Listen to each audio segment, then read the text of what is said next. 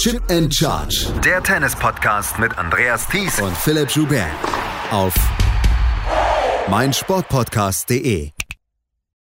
Am Samstag ist die Tennissaison 2023 zu Ende gegangen und läutet eine so lange 27-tägige Pause ein, in der wir ein paar Futures erleben. Wir erleben in dieser Woche einen WTA-Challenger in Angers in Frankreich, aber ansonsten still ruht der See bis auf ein paar Exhibitions. Herzlich willkommen zu einer neuen Ausgabe von Chip and Charge, der letzten regulären Ausgabe in diesem Jahr. Mein Name ist Andreas Thies, natürlich wieder mit dabei Philipp Joubert. Hallo Philipp.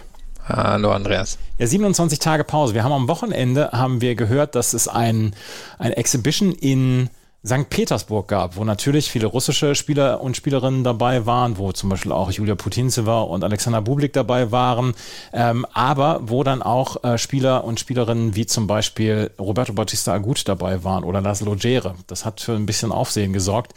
Ähm, so richtig glücklich war ich darüber dann auch nicht, um diese, als ich diese Namen da gelesen habe sagen wir in derselben Sendung, wo die Next Gen Finals nach Saudi-Arabien vergeben genau. worden sind oder dort stattgefunden haben. Und eben, wir kennen das Thema ja im Tennis. Ich meine, Tennis ist zum Beispiel auch nach China gegangen, in Zeiten, wo das jetzt noch eher pikiert gesehen worden ist.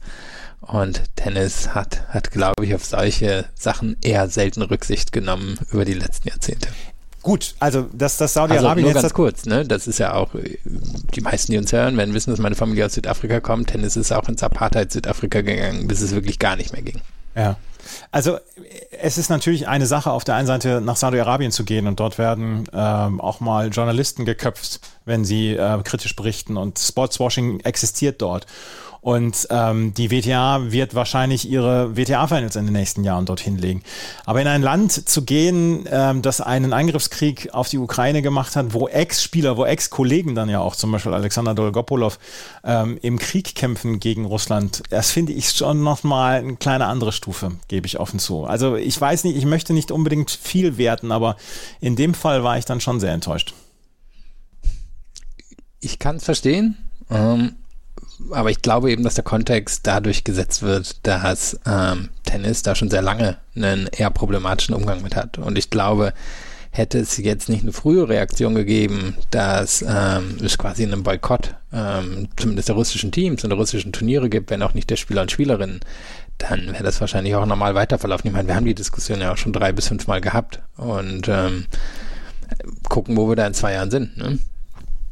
Also wir werden wahrscheinlich noch mehr in Saudi-Arabien erleben. Wir sprechen nachher noch im News-Teil darüber. Wir wollen diese Saison jetzt erstmal sportlich abschließen, weil wir haben in den letzten zwei Wochen die Davis Cup Finals gehabt, plus die Next Gen Finals, die in Jeddah in Saudi-Arabien stattfanden. Und ähm, die ATP ist wohl sehr erpicht darauf, noch ein zehntes Eintausender Turnier be zu bekommen, das nach Saudi-Arabien gelegt werden soll. Aber darüber sprechen wir nachher. Lass uns erstmal über die Davis Cup Finals sprechen, die in der vorletzten Woche in Malaga ausgetragen worden sind. Und wir hatten die Gastgeber nicht am Start und alle haben sich überlegt, man, das ist jetzt nicht so richtig toll, wie viele Zuschauerinnen und Zuschauer werden wohl dort sein und vor Ort sein. Es stellte sich am Ende heraus, es waren sehr, sehr reisefreudige Nationen mit dabei, weil Finnland zum Beispiel hatte sehr viele Zuschauerinnen und Zuschauer und Fans mitgebracht und auch die Britinnen und Briten waren sehr gut vertreten und auch die anderen Spiele waren sehr stimmungsvoll das ist eine stimmungsvolle Woche gewesen und es ist vor allen Dingen eine hochklassige Woche gewesen. Also ich war persönlich sehr zufrieden als Beobachter dieses Sports an, an dieser Woche. Ja, würde ich auch sagen. Und ich meine, das ist jetzt die dritte Ausgabe in Malaga gewesen. Und Sachen, die sich in einem Ort etablieren, haben natürlich immer eine bessere Chance, dann wirklich auch langfristig erfolgreich zu werden. Malaga liegt natürlich dahingehend relativ perfekt, dass da viele Menschen wohnen, die, die hin auswandern in die Region Spaniens und zwar aus ganz Europa. Ob es jetzt Skandinavien ist, ob es jetzt Zentraleuropa ist, das hat man gesehen und dann anscheinend, ob ich es jetzt verstanden haben, jetzt mal die Finnen es geschafft, durchaus ein paar hundert Leute direkt aus Finnland nochmal darunter zu bekommen. Und eigentlich waren es ja am Ende nur die Australier, die so gefühlt wirklich niemanden da hatten, wenn es natürlich auch ein paar Leute gewesen sind, aber der Rest der Nationen, und das kommt natürlich auch dadurch, dass, ähm, dass Europa so dominiert im Tennis, haben schon viele Leute hinbekommen und dann jemand wie Djokovic zieht natürlich generell Leute. Also der, der wird auch einfach genug Fans so da gehabt haben, die jetzt nicht unbedingt serbisch gewesen sind. Und Novak Djokovic ist auch ein ganz gutes Thema, was wir hier mal anbringen können, weil der hatte gesagt nach seinem ATP-Finalsieg, wenn ich jetzt noch ähm, den Davis Cup mit Serbien gewinne, dann ist es eins wohl wahrscheinlich das beste Jahr meiner Karriere gewesen. Und dann hatten sie im Viertelfinale gegen ein äh, Großbritannien, was ohne Dan Evans antreten musste, was ohne Andy Murray antreten musste, nicht so wirklich viel Probleme. Miomir Kaczmanowicz hatte gegen Jack Draper in zwei Tiebreaks gewonnen und Novak Djokovic gewann gegen Cameron Norrie in zwei Sätzen. Sie waren ins Halbfinale eingezogen und dort trafen sie auf Italien und dort hatte man sehr auf dieses Match gehofft zwischen Yannick Sinner und Novak Djokovic, eine Neuauflage des Finals der äh, ATP Finals eine Woche zuvor und es gab diese Revanche, weil erst gewann Miomir Kaczmanowicz gegen Lorenzo Musetti in drei Sätzen, 6 zu 7, 6 zu 2, 6 zu 1. Und dann gab es ein Match zwischen Yannick Sinner und Novak Djokovic, über das wir wahrscheinlich noch ein bisschen länger sprechen werden, weil das gehörte mit zum Besten, was wir in dieser Saison gesehen haben. Und Yannick Sinner lag im dritten Satz bei 4 zu 5 schon mit 0,40 zurück. Und Novak Djokovic hatte drei Matchbälle hintereinander, konnte die nicht nutzen, verlor dann seinen eigenen Aufschlag und Yannick Sinner konnte dann zum 7 zu 5 ausservieren. Novak Djokovic hat in seiner gesamten Karriere vier Matches verloren, in denen er einen Matchball hatte. Dieses ist eines von den vieren. Das war ein extremes Match und es war so ein bisschen die, ja, die, die Kirsche auf der Torte des Tennisherbstes von Yannick Sinner. Übrigens vielleicht eine der Wahnsinnsstatistiken des Tennis, ne? Wenn man überlegt, wie viele Matches der gespielt ja. hat. Nur vier verloren, wo er eine Matchball hatte, wenn man das jetzt mit Federer vergleicht. Und der hat jetzt eher eine normale Statistik gehabt, Federer. Was waren es, Federer? So 18, 19 dürften es gewesen sein. Glaube ich auch. Mhm was, was eine Statistik. Und dass sich da jetzt Sinner einreiht und vor allem nach der Abreibung, die er im Finale der ATP Finals in Turin noch die Tage davor bekommen hat, das ist ja das Erstaunliche. Und generell ist Sinner ja auch, finde ich, wirklich enorm positiv hier bei dem Turnier aufgetreten. Aber die Geschichte ist natürlich, dass es Djokovic in Anführungszeichen passiert ist und wahrscheinlich müssen die jetzt alle den Hut nehmen, weil er jetzt mit Wut in die nächste Saison reingeht. Also es wird wahrscheinlich am Ende keinen großen Unterschied machen. Aber ich glaube, er hatte sich das ja wirklich perfekt geplant. Er gewinnt das jetzt hier, dann holt er sich nächstes Jahr noch die Olympischen Spiele und dann, dann kann er wahrscheinlich langsam irgendwann in Richtung Sonnenuntergang reiten. Hm, jetzt, jetzt hat es nicht geklappt. Wahrscheinlich hätte er so ein Match am Ende auch in fünf Sätzen gewonnen. Aber ich finde, es gibt der Saison doch nochmal ein bisschen, bisschen Pfeffer dass er das Match verloren hat. Yannick Sinner hat dann an der Seite von Lorenzo Sonego auch noch gegen Novak Djokovic und Miomir Kecmanovic mit 6 zu 3 und 6 zu 4 gewonnen und es unterstreicht so ein kleines bisschen diese Geschichte, dass Novak Djokovic wahrscheinlich der schwächste der drei ähm, Big Three war, die im Doppel gespielt haben. Andy Murray hat auch äh, im Doppel sehr gut gespielt. Novak Djokovic, das war nie so seine Liebesbeziehung mit ihm. Ja, es gibt ja erstaunlicherweise Spieler und Spielerinnen. Auf der Damenseite fällt mir Angelique Kerber ein. Aus meiner Sicht auch keine überragend gute ähm, Doppelspielerin. Und ich hätte bei Djokovic früher immer gedacht, dass es daran liegt, dass er halt schon den ganzen Court braucht. Also ich meine, seine, seine große Kunst ist ja gewesen, dass er den Court so abdecken konnte. Es ist aber eigentlich ja heute nicht mehr in dem, also nicht mehr der Art valide. Ähm, Gerade wenn man ihn auf die Vorhandseite stellt mit, mit seinem sehr guten Aufschlag und ähm, ja, seiner, seiner mittlerweile ja wirklich überragend guten Vorhand, denke ich, sollte das eigentlich nicht passieren. Aber man hat das Gefühl gehabt, er ist in das Match schon reingegangen, eigentlich eine Annahme, dass das verlieren würde.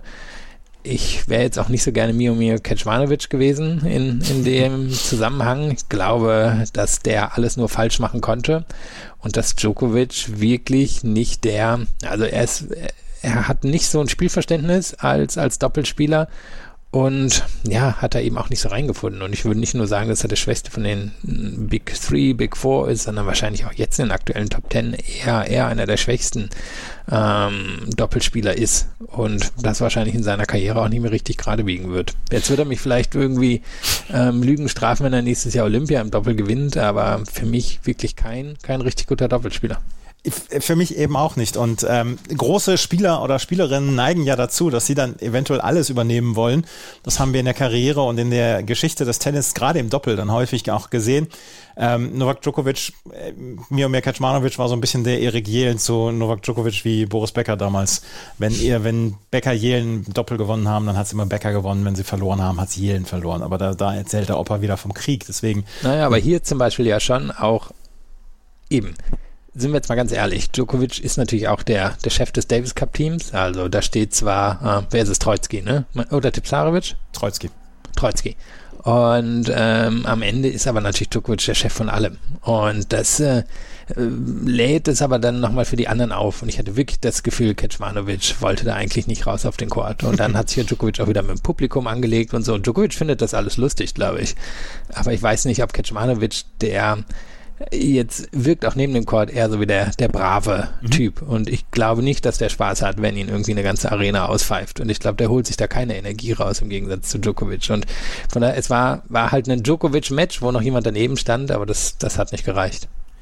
Die Italiener haben auf jeden Fall dann das Finale erreicht. Ein schönes Zitat habe ich noch von Paul Harhuis, der Teamkapitän der Niederländer. Ähm, er wurde gefragt nach der 1 zu 2 Niederlage von den Niederlanden gegen Italien, als Erd Botik van der Sandsholp in drei Sätzen gewonnen hatte gegen Matteo Arnaldi, dann Sinner gegen Tellen Griegspoor gewann und dann Sinner und Sonigo dann auch noch gegen Griegspoor und Kolow gewannen, wurde er gefragt, was denn ähm, der Grund sei oder wann es schiefgelaufen sei für das niederländische Team, dass sie dieses Viertelfinale nicht gewinnen konnten. Und dann sagte er, ja eigentlich war es der Moment, in dem Yannick Sinner hier in Malaga gelandet ist. Und ähm, das war so ein bisschen, es war, es waren so ein bisschen die Yannick Sinner Festspiele in dieser Woche und äh, Sinner hatte sich vorgenommen, nach dieser in Anführungsstrichen Enttäuschung, als er die Klatsche bekommen hat bei den ATP Finals, hier nochmal abzuliefern. Und das hat er gemacht. Und im Finale hat er das gegen Australien dann auch noch unter Beweis gestellt. Erst gewann Matteo Arnaldi gegen Alexei Popperin in drei Sätzen. Und dann ähm, wischte Yannick Sinner mit Alex de Menor, so ehrlich müssen wir sein, den Boden auf 6-3, 6-0. Ja, und das Spannende bei den Italienern, abseits eben von Sinner, war ja immer, wen sie wann wo genau. aufgestellt haben. Und sie hatten das tiefste Team und trotzdem war es ja ein ganz schönes, ähm, ja, ein ganz schönes äh, Hin- und Herprobieren, bis sie, bis sie für sich so eine Kombination gefunden haben. Und der Sieg von Analdi war sicherlich extrem wichtig im Finale, weil für mich wären die Australier dann im Doppel doch schon favorisiert gewesen. Ich glaube, alleine hätte Sinner den, den Davis Cup nicht gewinnen können. Er brauchte schon die Hilfe von Analdi. Und für Paperin natürlich auch eine, muss man sagen, ein bisschen unangenehme Situation, weil er hat noch nicht so viel Davis Cup Erfahrung, hat hier das Halbfinale gespielt, dann das Finale gespielt, Halbfinale sich ja, mit einer beeindruckenden Leistung, aber schon ein bisschen, bisschen durch, mh, hm, naja, durchmanövriert und dann verliert er das Finale gegen Analdi, der, der ja auch ein bitteres Match zuvor hatte. Und ähm, das Sinner, das am Ende gewinnt, war wahrscheinlich klar. Der hat so eine gute Bilanz gegen Demenon. Ähm, müsste schon 5-0, 6-0 vorher gewesen sein und holt dann hier wieder einen lockeren Sieg. Also es ist am Ende natürlich Sinner, der den Davis Cup für die Italiener gewinnt, aber sie brauchten schon ihr tiefes Team, um mhm. es zu schaffen.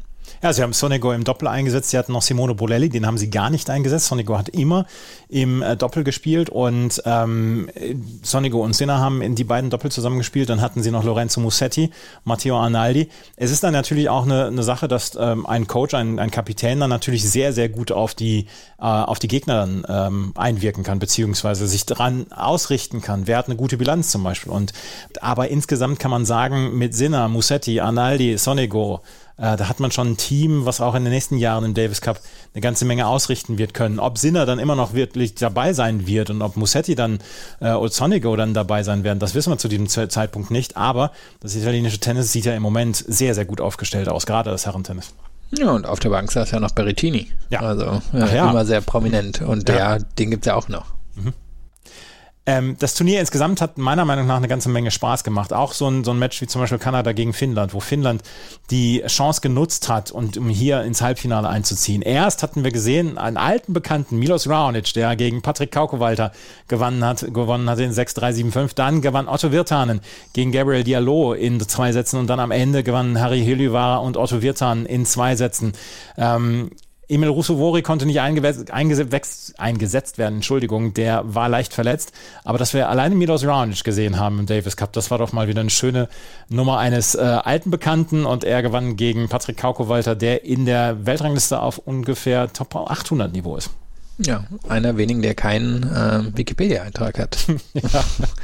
ist ja auch mal ein ganz gutes Zeichen, um wahrscheinlich zwischen Profi und Nicht-Profi zu unterscheiden. Sind wir ehrlich, Kaukowalter wahrscheinlich eher auf der Grenze zum, zum Profi. Er ja. wird wahrscheinlich nicht nur seinen Lebensunterhalt mit dem Tennis bestreiten können oder zumindest nicht mit, mit professionellem Tennis. Und für Raonic, ich bin gespannt, ob das schon eines seiner Abschiedsmatches war, wie häufig wir den noch sehen werden Und insgesamt natürlich eine bittere Geschichte für die Kanadier, weil Shapovalov jetzt schon seit Wochen verletzt. Ähm, Oje Aliassim war hier auch verletzt, konnte dann nicht antreten, hatten wahrscheinlich drauf spekuliert, wie die finden, wenn sie irgendwie durch dieses Match durchkommen, dann können sie ihre äh, Nummer eins rausholen und dann haben sie eine Chance. Ähm, aber ja, dann muss man sagen, doch relativ sang- und klanglos hier rausgegangen. Finnland hatte dann gegen Australien verloren mit 0 zu 2.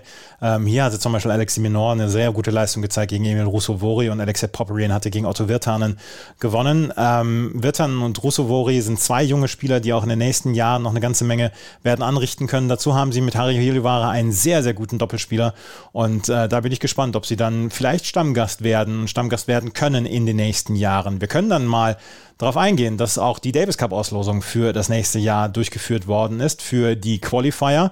Ähm, Großbritannien, Spanien sind als Wildcards schon dabei in den ähm, in den 2024er Finals beziehungsweise in der Gruppenphase.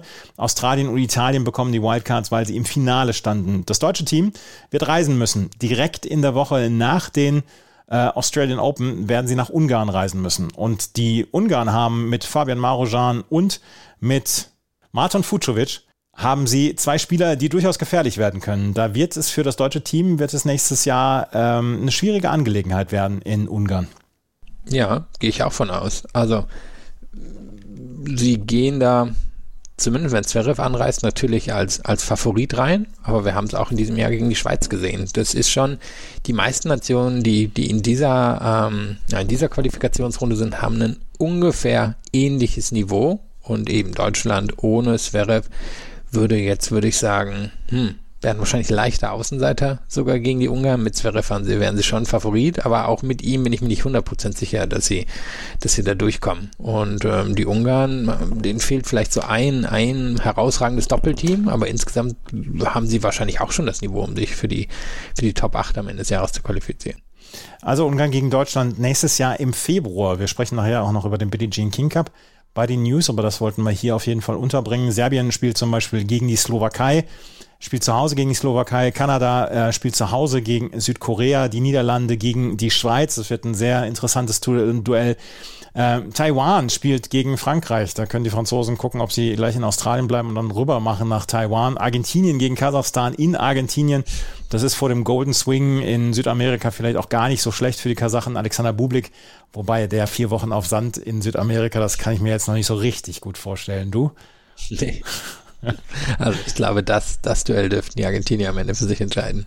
Und da haben wir dann auch noch ein südamerikanisches Duell Chile gegen Peru, dann auch nächstes Jahr in Chile, Schweden spielt gegen Brasilien. Das sind die Davis Cup Begegnungen für den Februar 2024. Den Davis Cup 2023, den hat Italien gewonnen. Hochverdient am Ende gegen Australien. Das war vor zwei Wochen. Vor einer Woche, beziehungsweise in der letzten Woche, da wurde dieses Turnierjahr 2023 ähm, abgeschlossen mit den Next Gen Finals. Die Next Gen Finals hat Hamad Medjedovic gewonnen im Finale gegen Arthur Fies mit 3 zu 4, 4 zu 1, 4 zu 2, 3 zu 4 und 4 zu 1. Wir sprechen gleich noch über die beiden äh, Finalisten, aber wir sollten einmal noch mal gerade darauf hinweisen, dass die Next Gen Finals immer mit unterschiedlichen Regeln zu den normalen Regeln stattfinden und dort testet man immer auch so ein ganz kleines bisschen.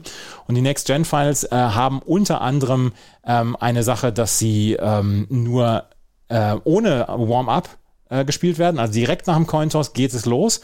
In diesem Jahr gab es das neu, in diesem Jahr gab es das auch neu, dass der Abstand zwischen dem ersten und dem zweiten Aufschlag nur maximal acht Sekunden betragen darf.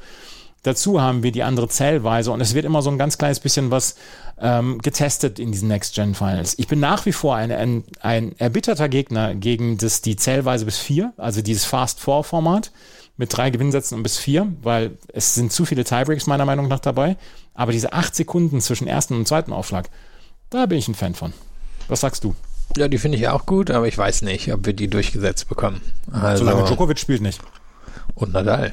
Und Nadal. Ähm, über den wir nachher noch reden werden. Und auch andere ähm, werden es ja zu werden mit der Zeit im Laufe ihrer Karriere das ja durchaus zu, zu nutzen wissen. Also äh, ist, ja, ist ja einfach, wenn man es schlau, schlau macht, durchaus ein Vorteil, wenn man, wenn man das hinbekommt. Ähm, ja, also ich meine, wenn wir jetzt mal gucken, was sich so über die Jahre hier durchgesetzt hat, nicht so, nicht so richtig was, ne? Also es gibt jetzt nicht so die eine große Erneuerung, die, die durchgesetzt wurde und dann ähm, sich auf der Tour etabliert hat, weil ich meine, dass die, ähm, die Shot Clock sowieso unabhängig gekommen ist und ähm, auch das Coaching ist unabhängig gekommen.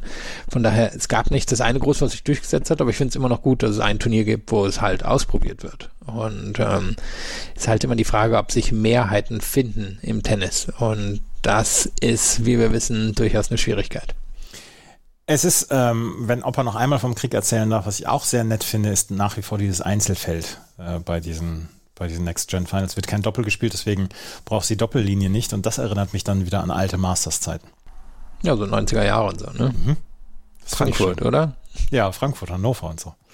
Das war toll. Naja, ähm, jedenfalls, dieses Turnier hat äh, Hamad Medjedovic gewonnen, im Finale gegen Arthur Fies. Und Hamad Medjedovic hat eine ziemlich coole Geschichte. Ich habe ihn dieses Jahr ein paar Mal auf Challengern gesehen und habe schon gedacht, Mann, der hat Talent. Und er hat sich qualifiziert und er hatte sich dann auch in der äh, Gruppe qualifiziert mit Alex Michelson, mit Luca van Asch und mit Abdullah Shelbray. Und Medjedovic gewann im Halbfinale dann gegen Dominik Stricker, äh, nachdem Stricker dann aufgeben musste. Und im Finale gewann er gegen Arthur Fies. Hamad Medjedovic hat eine ziemlich coole Geschichte eigentlich, weil er als Neunjähriger, glaube ich, äh, von Novak Djokovic entdeckt worden ist. Und Novak Djokovic hat dann mit seinem Vater gesprochen und äh, Djokovic hat dann gesagt, hier, das und das braucht eigentlich dein Sohn. Und dann hat der Vater wohl irgendwann gesagt, das kostet aber alles Geld und das haben wir alles nicht. Und dann sagte er, ähm, kümmert ihr euch, dass der Junge hart arbeitet und den Rest kümmere ich mich. So hat er wohl Trainer, Coaches finanziert, so hat er auch Trainingsreisen und ähm, Turnierreisen für Hamad Medjedovic finanziert und hat damals wohl zum Vater gesagt, ähm, ihr braucht es mir nicht zurückzahlen, aber wenn ihr soweit seid, dass der Junge den Durchbruch gehabt hat, dann soll er sich wieder um einen anderen Spieler, um einen jungen Spieler kümmern. Das ist so die Geschichte hinter Novak Djokovic und Hamad Medjedovic. Eigentlich eine ziemlich coole Geschichte, eigentlich so eine Verfilmungsgeschichte. Wenn Medjedovic irgendwann einen Grand Slam gewinnt oder so. Na, vor allem, wenn Medjedovic ihn dann in einem Grand Slam Finale schlägt. Ach. das ist ja, ist ja kaum auszudenken. Aber mal gucken, ob er, ob er so weit kommt. Ähm, nein, ist auf jeden Fall eine super Geschichte. Und ähm, das darf man bei Djokovic ja auch einfach nie vergessen. Ich meine, er war ja auch derjenige während ähm, Covid, während der ersten Covid-Monate, der da viel Unterstützung angestoßen hat für diejenigen, die etwas weiter unten im Ranking sind. Und ähm, ich glaube, dass er einfach schon jemand ist, der, der ähm, zu schätzen weiß, von wo er kommt und diejenigen unterstützt, die ebenfalls von unten kommen. Also da glaube ich, man kann ihm viel vorwerfen und wir bekommen ja auch durchaus Feedback, was man ihm alles vorwerfen kann, aber ich glaube das nicht und das macht er auch nicht aus irgendeiner gönnerhaften Haltung. Da ist er komplett überzeugt von. Das, das glaube ich. Und ähm, die Sache hat ja, er ja auch nicht an die große Glocke gehängt. Das kommt ja alles von Medjedovic und seinem Team. Genau, und es ist mhm. aber auch jetzt erst so langsam alles rausgekommen. Mhm. Ne? Also es ist nicht schon seit Jahren, ähm, dass, dass das alle wissen.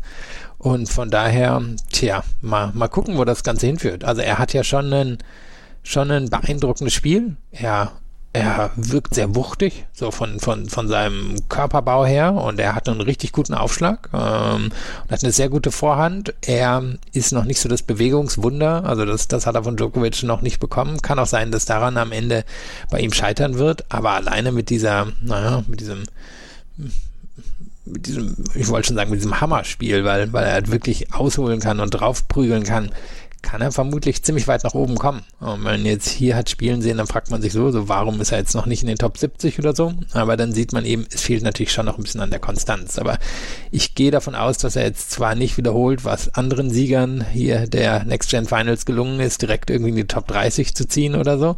Aber ich kann mir schon vorstellen, dass er sich ähm, relativ weit oben etablieren wird. Das glaube ich auch. Er hat einen sehr, sehr wuchtigen Aufschlag und du sagst, das ist insgesamt ein wuchtiges Spiel. Ich habe das Gefühl, dass es noch etwas ungeschliffen ist, weil es ist noch, es ist noch sehr viel Prügelei und zwischendurch vielleicht auch ein kleines bisschen, naja, vielleicht ein bisschen unüberlegte Prügelei, weil die Rückhand nach wie vor ist ein, ist ein Schwachpunkt meiner Meinung nach. Die Vorhand ist gut, der Aufschlag ist jetzt schon gehobene Spitze. Ähm, aber dahinter kommt nicht so richtig viel. Und diese Spielentwicklung, die muss er ja wahrscheinlich dann auch noch nehmen. Und da braucht es dann auch Matches gegen größere Gegner. Und er hat sich bislang auf der Challenger Tour durchgesetzt und hat dort gute Ergebnisse gehabt und äh, klopft dann die Top 100 dran. Ähm, aber da, da braucht es natürlich noch ein Stück. Aber man kann sich man braucht nicht viel Fantasie, um sich vorzustellen, dass aus ihm ein Top-30-Spieler werden kann. Ja, doch, da gehe ich ja von aus. Also er ist wahrscheinlich hier in dem Feld neben Fies derjenige, bei dem es am wahrscheinlichsten ist, dass er, dass er sich oben relativ konstant etabliert. Und ähm, wirklich ein, ein beeindruckendes Spiel. Und ähm, wir hatten gerade über, über seine finanzielle Unterstützung gesprochen. Man muss ja auch sagen, die, äh, die Veranstalter haben hier sehr viel Geld reingesteckt. Also er hat am Ende ungefähr eine halbe Million, glaube ich, verdient. Genau. Ne? Mhm. Und das ist ja einfach eine riesige Summe, mit der er dann auch locker durch die ersten sechs bis neun Monate des nächsten Jahres äh, durchkommen kann, wenn er schlau anstellt, wahrscheinlich noch länger. Und das wird für ihn, denke ich, ein Riesenaufschwung sein. Und e-, eben, er, er glaube ich, hat hat die Anlagen, um sich irgendwie in den Top 30 festzusetzen. Er hat jetzt wahrscheinlich nicht, nicht so viel Potenzial wie sein Finalgegner Arthur Fies hier. Aber es war jetzt ja, muss man auch sagen, nicht das hochklassigste Finale, als in beide sehr geschliffenes Tennis gespielt, sondern es war eine Nervenangelegenheit.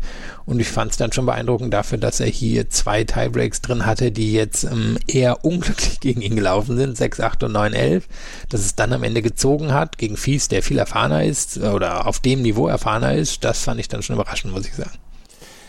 Hamad Bentjelovic hat im Finale gegen Arthur Fies gewonnen. Und Arthur Fies, über den haben wir im letzten Jahr schon häufiger gesprochen. Der Junge ist eine ziemliche Erscheinung auf dem Platz. Er ist äh, sehr muskulös, er ist sehr kräftig groß gewachsen, hat ein sehr powervolles Spiel, hat letztes Jahr in Hamburg zum Beispiel Kasper Ruth besiegt und das nach allen Regeln der Kunst und hat schon wirklich gute Ergebnisse gehabt im letzten Jahr.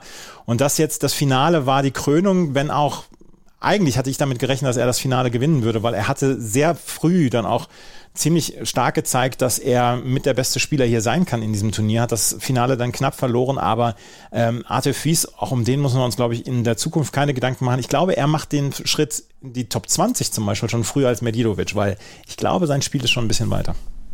Ja, und ich glaube generell auch ähm, hat er hier das höchste Potenzial. Also da waren ja durchaus ein paar andere Namen dabei. Also wir müssen mal kurz ausholen und sagen, Alcaraz und Rune waren auch qualifiziert, sind natürlich nicht angetreten. Ja oder durften dann, glaube ich, auch nicht antreten. So ist es, glaube ich, ne? Wenn man ATP-Finals spielt, darf man hier nicht vorbei. Genau. Shelton, Musetti haben rausgezogen. Die sind natürlich schon etablierte Namen. Fies, glaube ich, fällt in die Kategorie rein und wird nach oben ziehen. Und Stricker hat natürlich auch Potenzial. Bei den anderen Fünfen müssen wir mal gucken. Das, das kann sein, dass es bei denen ein bisschen länger dauern wird. Aber Fies hat oder gehe ich auch von aus, wird wahrscheinlich von vielen drauf getippt werden, im nächsten Jahr irgendwie den, den größeren Durchbruch zu schaffen und irgendwie in die Top 20, Top 15 zu gehen, vielleicht bei ein, zwei großen Turnieren wirklich was zu reißen und die Anlagen sind enorm und die Vorhand ist natürlich jetzt schon richtig beeindruckend und das gesagt ist super athletisch. Ähm, von daher, wahrscheinlich ist es nur noch eine Frage der Zeit und ich glaube auch, dass er vor Medjedovic ähm, das schaffen wird, aber Medjedovic ist der andere hier einfach aufgrund der Anlagen, bei dem ich denke, der, der sollte den Sprung in die Top 30 schaffen. Bei keinem anderen, außer vielleicht bei Stricker, bin ich mir da wirklich sicher, dass sie das schaffen werden. Darf ich sagen, an wen mich Dominik Stricker so ein bisschen erinnert? Team? Nee, gar nicht, gar kein Tennisspieler. An Luka Doncic ein bisschen. Möchtest du etwas über seine Essgewohnheiten damit sagen? Nein, es ist ja, es ist ja Dieter Kindelmann, selbst Dieter Kindelmann hat gesagt, die Schläge hat er drauf, er muss jetzt nur an der Fitness etc. arbeiten. Und ähm, es ist ernsthaft, es ist ernsthaft etwas, was mir im Kopf rumgeschwirrt ist, wo ich gedacht habe, ja, Luka Doncic, äh, also ich möchte das Talent nicht vergleichen, weil Talent zwischen Basketballspieler und Tennisspieler ist nicht unbedingt vergleichbar, auch wenn wir mit Dirk Nowitzki jemanden hatten, der äh, durchaus gut Tennis spielen kann. Aber ähm, es ist so ein bisschen bei Dominik Stricker, dass man das, das Gefühl hat, dass er noch nicht alles aus sich rausholt. Nee, also dem wird er wahrscheinlich auch zustimmen. Und er hat ja auch einen, sagen wir ehrlich, ein eher durchwachsenes Jahr gehabt, natürlich. Er hat den toll, das tolle Resultat bei den US Open gehabt, auf ATP eben auch nochmal ein, zwei gute Resultate gehabt, aber es fehlt wirklich an Konstanz. Und jetzt, ähm, also für mich kann für ihn der Anspruch nur sein, jetzt wirklich sicher in den Top 100 zu verbleiben im nächsten Jahr und eigentlich den, den Sprung weiter nach oben zu schaffen. Aber ich kann mir auch vorstellen, dass er von der Anlage immer her ein einer sein wird, der so ein bisschen Saisonarbeiter-Tennis spielt, wo sechs bis acht richtig gute Wochen dabei sind und dann zwischendrin nicht viel. Das würde mich bei ihm jetzt nicht überraschen, muss ich zugeben. Das Spiel ist natürlich spektakulär mhm. und vor einem Jahr hätten wir wahrscheinlich alle gesagt, ach, der, der wird das schon nach oben schaffen, aber ein bisschen zurückhaltend bin ich schon, weil, weil eben, es fehlt schon noch an dem einen, einen Ecke und dem anderen Ende das, wie gesagt, ich bin nicht in der Position, mich in irgendeiner Weise über Figur etc. oder, oder ähm, Shaming oder so zu betreiben. Es ist nur etwas, was mich, äh, wo ich letztes Jahr dann auch gedacht habe, ich glaube, er könnte schon weiter sein und dass es vielleicht noch nicht zu 100 Prozent äh, so zu ihm durchgedrungen ist. Und wie gesagt, Dieter Kindelmann hat das offen angesprochen, deswegen habe ich gedacht, ich könnte es jetzt auch nochmal ansprechen. Ähm, Dominik Stricker ähm, ist hier im Halbfinale ausgeschieden, musste aufgeben. Ich glaube auch, dass die Schweizer Journalisten ähm, und Journalistinnen da letztes Jahr schon ein bisschen mehr erwartet haben von ihm. Ja, und Grüße jetzt an wird Simon Simon ja auf ihm sein, weil Belinda Bencic ist ähm, Ja. raus erstmal für die nächsten Monate. Also natürlich aus positiven Gründen raus, hört sich jetzt so schlimm an, aber die wird jetzt erstmal nicht spielen und da wird sich viel auf ihn fokussieren und eben, ich glaube, am Talent zweifeln jetzt wenige. Er, er hat die Anlagen, um auch irgendwie mal einen großen Titel in seinem Leben zu gewinnen. Nur die Frage ist eben, warum hat es in diesem Jahr noch nicht geklappt und wird sich jetzt fundamental was zwischen diesem und nächstem Jahr ändern, wo, wo er dann auf einmal, sage ich mal, 30, 40, 50 Plätze weiter oben steht. Arthur Fies hat auf jeden Fall das Finale verloren gegen Hamad Medjedovic. Der hat diese Next Gen Finals gewonnen. Und das war das sportliche Jahr 2023. Das waren die Turniere, die wir noch besprechen wollten. Wenn wir es gleich wieder hören, dann werden wir noch ein bisschen über die News der letzten zwei Wochen sprechen, weil da gab es einige. Unter anderem Rafael Nadal hat sein Comeback angekündigt. Das alles gleich hier bei Chip in Charge, dem Tennis Talk. Schatz, ich bin neu verliebt. Was? Drüben. Das ist er. Aber das ist ein Auto. Ja, eben. Mit ihm habe ich alles richtig gemacht. Wunschauto einfach kaufen, verkaufen oder leasen. Bei Autoscout24. Alles richtig gemacht. Hey, Malte Asmus von meinsportpodcast.de hier. Ab März geht's weiter mit unseren 100 Fußballlegenden. Staffel 4 bereits. Freut euch auf Zlatan Ibrahimovic, Michel Platini, Cesar Luis Minotti, Paolo Maldini, um nur mal vier zu nennen. Und bis wir mit der vierten Staffel kommen, hört doch einfach noch mal rein in die bisherigen drei Staffeln. Ronaldinho, Sepp Meyer, Gary Lineker, Lothar Matthäus und viele weitere warten da auf euch. 100 Fußballlegenden. Jetzt überall, wo es Podcasts gibt. Es war ein schönes Video, was dort gedreht worden ist. 52 Sekunden lang. Das zeigte, wie Rafael Nadal bei den Australian Open 2023 ähm, sich an den Bauch fasste und äh, hinterher dann auch verkünden musste, dass er, ich glaube, es war ein Bauchmuskelriss, den er dort hatte und der relativ tief war und dass er sich dann erstmal ähm, zurückziehen muss. Es ist ein ganzes Jahr Pause geworden. Er hat damals bei der Pressekonferenz gesagt, ich möchte on my own terms aufhören. Ich möchte aufhören, wenn ich das möchte. Und ähm, hoffentlich kann ich noch bis Olympia spielen. Dann gab es lange Zeit, gab es ähm, Unsicherheiten, ob er in Australien wird spielen können. Es gab ja erst schon Gerüchte, hm, vielleicht schon zu den ATP, ähm, zu den Davis Cup Finals. Das hatte sich dann irgendwann auch in Luft aufgelöst, auch unter anderem dadurch, dass Spanien sich nicht qualifiziert hatte.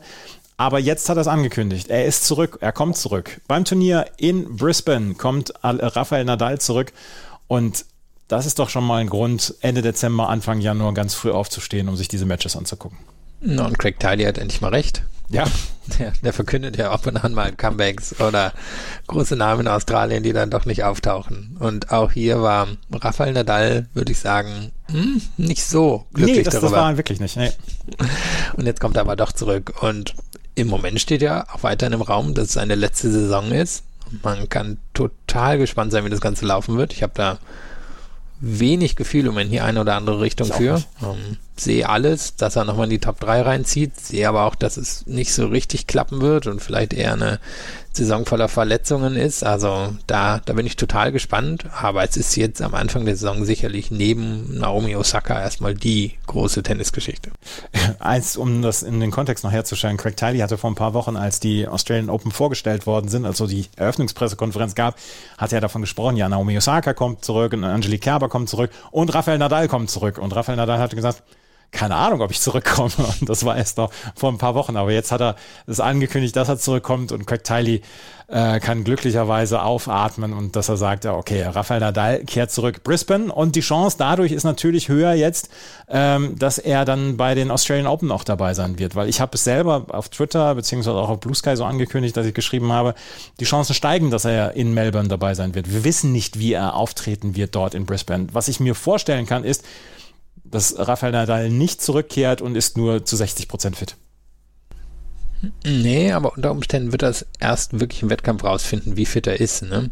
Weil das ist ja schon so sein Problem jetzt in den letzten Jahren gewesen, dass er dass relativ schnell Verletzungen sich zugezogen hat. Und ich mhm. denke, das war auch eine der Ideen dahinter, jetzt noch eine längere Pause einzulegen, um dem Körper wirklich einmal, noch einmal Zeit zu geben, sich zu erholen, damit das nicht passiert. Aber ich denke, wird es erst im Wettkampf rausfinden. Und ich glaube, niemand wäre komplett überrascht, wenn er sich dann in den Australian Open wieder verletzen würde. Also denke, dass das kann ihm schon passieren, aber vielleicht hat er nochmal was für sich gefunden, wie, wie er nochmal eine richtig fitte Saison aus seinem Körper rausholen kann.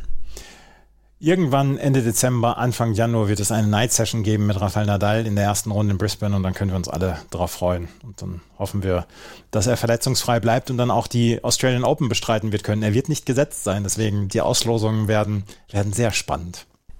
Ja, auch auf der Damenseite, ne? Also Osaka hatten wir schon ja, erwähnt, die ja auch antreten wird. Erleben wir jetzt Osaka gegen Shiontek in der ersten Runde. Ich meine, wir hatten doch damals, als GC Nana zurückgekommen ist, sie gegen Serena in der Ah, ich glaube, der Mentier war erste, Serena zweite Runde. Wieso? Das müsste ich auch nochmal nachgucken, aber das war damals ja ein, ein Spektakel und wäre natürlich sehr amüsant, wenn es diesmal auch passieren würde. Ja, Rafael Nadal kehrt also zurück. Eine kleine Nachricht haben wir auch von Angelique Kerber, die hat gerade angekündigt, dass sie bei den Hamburg European Open nächstes Mal dabei sein wird. Wir haben über die Hamburg European Open gesprochen, dass sie auf der Anlage des THC Horn im Stadtpark in Hamburg stattfinden werden 2024, weil zwei verschiedene Veranstalter für WTA und ATP in Hamburg. ATP belegt die, ähm, die, die, die Anlage am Roten Baum. WTA weicht dann aus. Angelique Kerber wird dort in Hamburg spielen und ähm, sie wird sich auf Olympia 2024 vorbereiten. Es ist in der Woche danach Olympia und deswegen ergibt es ja durchaus Sinn. Ja, und sie wird auch, egal wie ihr Comeback verläuft, bei Olympia antreten können, denn ich denke, sie wird eine Wildcard bekommen als ehemalige Nummer 1 und ähm, Silbermedaillengewinnerin bei den Olympischen Spielen. Und es klingt ja auch schon so, als sei Olympia das große Ziel im nächsten Jahr. Ich denke mal neben Wimbledon, aber ich würde, würde vermuten, dass es ähm, Olympia ist, gefolgt von Wimbledon. Das kann ich mir auch gut vorstellen. Also Angelique Kerber auch in Hamburg nächstes Jahr dabei. Und haben, äh, Angelique Kerber ist ein gutes Stichwort. Vielleicht ist sie ja auch beim Billie Jean King Cup dabei. Allerdings äh, spielen die deutschen Damen gegen altbekannte Gegnerinnen. Schon wieder gegen Brasilien. Dieses Mal, da immer das Heimrecht getauscht wird, in Brasilien. Dann am 12. und 13. April. Das ist genau in der Woche vor dem Porsche Grand Prix, äh, Porsche Tennis Grand Prix in Stuttgart. Es ist eine fiese Auslosung. Es ist wieder Beatrice Haddad-Maia. Dieses Jahr konnte Deutschland gewinnen in, ähm, in Stuttgart, direkt vor dem Porsche Tennis Grand Prix. Nächstes Jahr geht es nach Brasilien und die Brasilianerinnen werden wahrscheinlich auf Revanche hoffen. Ob dann Beatrice Haddad-Maia dabei sein wird, die dann ja wahrscheinlich auch in Stuttgart qualifiziert sein wird, das steht dann noch natürlich außer Frage, äh, zur, zur Debatte. Schon, aber ich nehme es an. Ja, und ich nehme an, dass sie ihr auch den Belag hinlegen wollen, den, den sie in dem Moment wird haben wollen. Und ich meine, sie, sie ist die Marathonspielerin des Jahres gewesen. Ähm, von daher gehe ich jetzt mal davon aus, dass sie auch für diesen Marathon zu haben ist. Und auch das muss ich sagen, sehe ich jetzt eher, eher als 50-50 Geschichte wie bei den Herren. Also da sehe ich noch nicht, dass Deutschland da durchspazieren wird, es sei denn, Haddad Maia ist jetzt verletzt oder tritt wirklich nicht an. Die Schweiz trifft auf Polen, wenn äh Belinda Bencic dabei gewesen wäre, hätte das eine schöne Partie werden können. In der Schweiz, ist es dann auch nicht weit von der Schweiz aus nach Stuttgart, also da hätte zum Beispiel auch Iga Swiatek dabei sein können.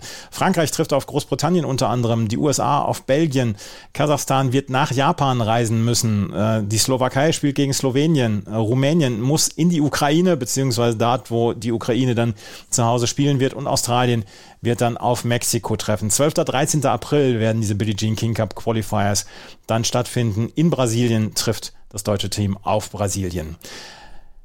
Wir können darüber sprechen, dass die WTA, die dieses Jahr und letztes Jahr beim Tennis Channel ihre Heimat hatte, dass sie ab 2024 eine neue Heimat haben wird. Sky Sport hat verkündet, dass sowohl die ATP Tour als auch die WTA Tour ab dem nächsten Jahr für die nächsten fünf Jahre bis 2028 bei Sky stattfinden werden. Und ähm, wir haben selber für den Tennis Channel kommentiert und äh, wir haben das gerne auch gemacht und so. Ich glaube aber trotzdem, dass die gerade die Übertragung auf Sky dann ein bisschen mehr Aufmerksamkeit auf Frauentennis ab dem nächsten Jahr dann lenken werden. Wie siehst du, wie siehst du das? Ja, ich meine, da bist du jetzt natürlich ehrlicherweise wirklich der Experte. Also ich, ähm, ich oute mich mal, ich habe auch nie Sky gehabt. Ähm, schaue halt alles in meinem Leben über, über Streams, weil ich auch gar keinen Fernseher habe oder, oder je als Erwachsener gehabt habe. Ähm, von daher das ist äh, nicht meine Welt ähm, und da bist du wahrscheinlich jetzt eher der Experte, aber natürlich wird Sky mehr Aufmerksamkeit bekommen, jetzt ja vor allem dann dadurch, dass es auch mit den Herren gebündelt ist, mit der ATP gebündelt ist und für Sky sicherlich auch eine angenehmere Situation, wenn wir jetzt diese Turniere in Madrid haben, wo dann irgendwie nur noch drei Matches am Tag stattfinden und sie dann wahrscheinlich fünf Stunden zwischendurch im letzten Jahr mhm. ausblenden mussten, kriegen sie jetzt immerhin ein Damenmatch rein. Also nicht immerhin, sondern kriegen das Damenmatch dann rein.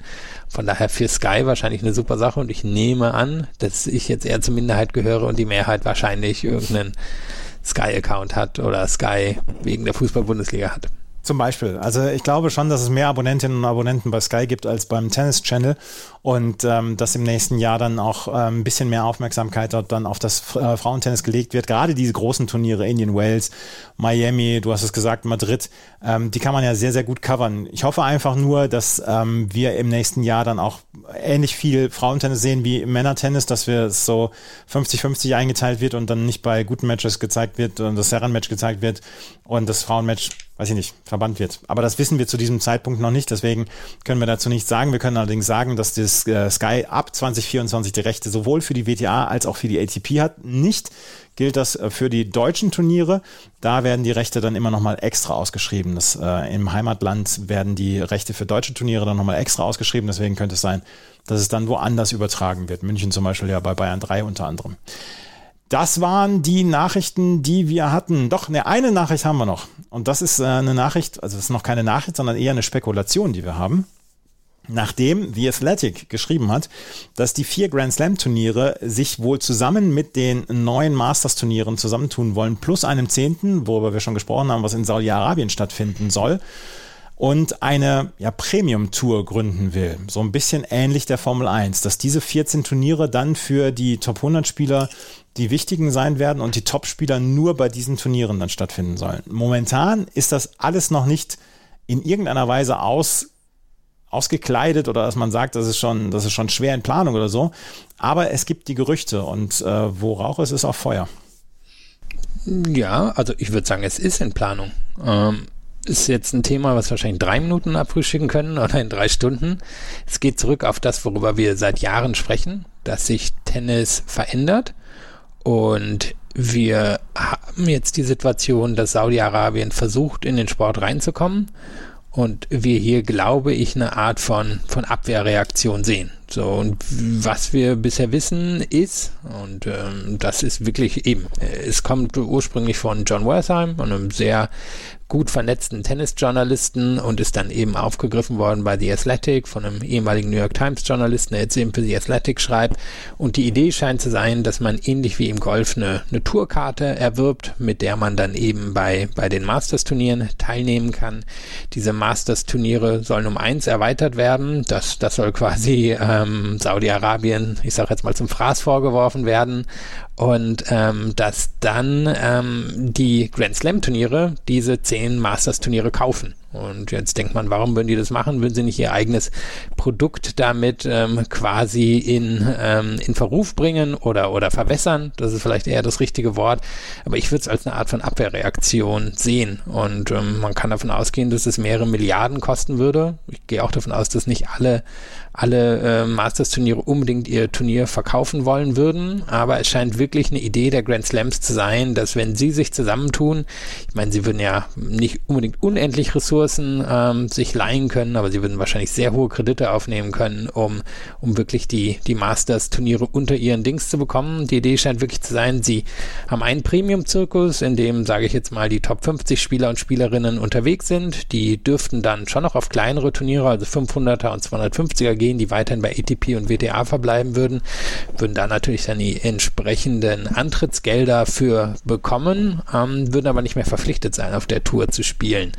Und zeitgleich dann aber antreten müssen bei diesen, ja, diesen Premier-Turnieren, diesen, diesen dann wirklich, ähm, ja, der, der Formel 1 Serie oder wie auch sie es dann am Ende immer nennen würden. Und ich weiß nicht, ob es dazu kommen wird, aber ich gehe davon aus, dass wir innerhalb der nächsten zwölf Monate irgendeine Art von radikaler Veränderung im Tennis sehen werden. Und es wird wahrscheinlich den Angriff von, von dem Staatsfonds der äh, Saudis geben. Und das scheint mir jetzt quasi der, der schon vorher geleakte Gegenangriff zu sein. Und ähm, irgendwas wird passieren. Und ich gehe davon aus, dass Tennis in ein bis zwei Jahren entweder ziemlich anders oder komplett komplett anders aussehen wird.